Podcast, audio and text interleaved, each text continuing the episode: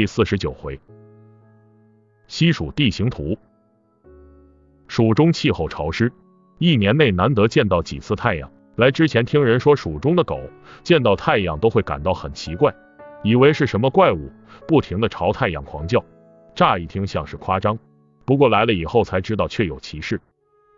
连着下了几天的雨，好容易盼到雨停，却只能隔着灰色的云看到一个模模糊糊的太阳。即使这样也很难得了。子龙来约我出去饮酒，据说城东新开了一个馆子，那里有道鱼头做的不错。于是我俩都换了便装，没骑马也没带随从，说着话步行溜达过去。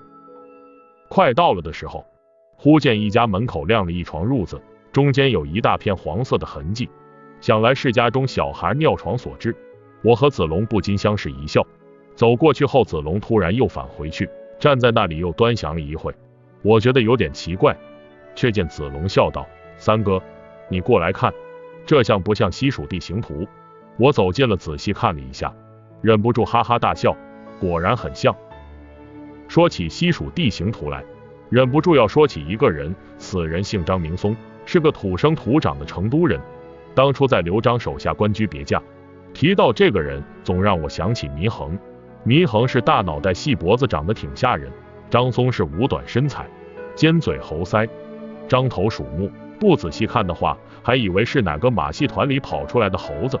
当年我见祢衡的时候，想下马揍他一顿。而我第一次见到张松时，真想朝他脸上踹一脚。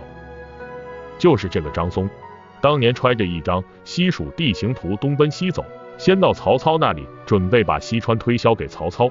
结果差点让曹操给杀了。后来遇到了大哥，于是西川四十一州都归了大哥。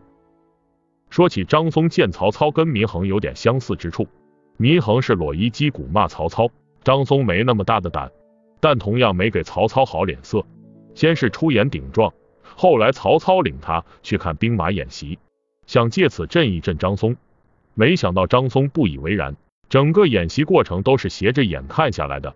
他眼睛本来就不正，想不斜眼的话，需要把脖子转好大的一个角度。曹操有点恼火，吓唬张松道：“我的大军所到之处，战无不胜，攻无不取，顺我者生，逆我者死。”张松连连点头说：“是啊，曹丞相战必胜，攻必取，我早就听说了。比如濮阳攻吕布之时，宛城战张绣之日，赤壁遇周郎，华容逢关羽，割须弃袍于潼关。”夺船必见于渭水，这都是无敌于天下的事啊！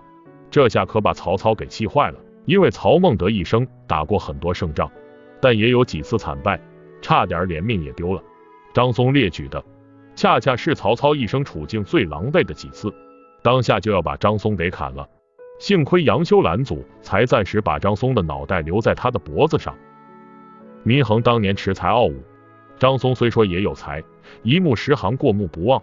惊的曹操连他的孟德新书都烧了，但张松这么张狂，却不仅仅是自持有才，更重要的是他怀里有张西蜀地形图啊，西川四十一州画得清清楚楚，有了他取西蜀不过是囊中取物，所谓奇货可居，因此张松目空一切。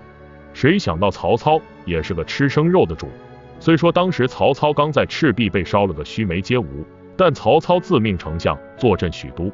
视天下皆为囊中之物，想来是不会为了区区四十一州而低三下四的去巴结张松的。其实张松的许都之行很失败，表面上的任务是想让曹操帮忙攻打张鲁，暗地里的目的是想把西川献给曹操，弄个官做，到头来却是一无所获。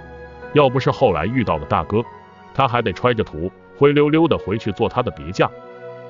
按说现在我们坐在成都城里喝酒吃菜，有张松的功劳。但实际上，当年张松一出成都，大哥就派人盯着他呢。他的一举一动都在大哥的掌握之中，所以很多看起来偶然的事情，其实都是必然的。很多人说，当年曹操冷落张松的主要原因是厌恶他的长相，这或许只是推测，但不能不说，人的仪表有时候的确很重要。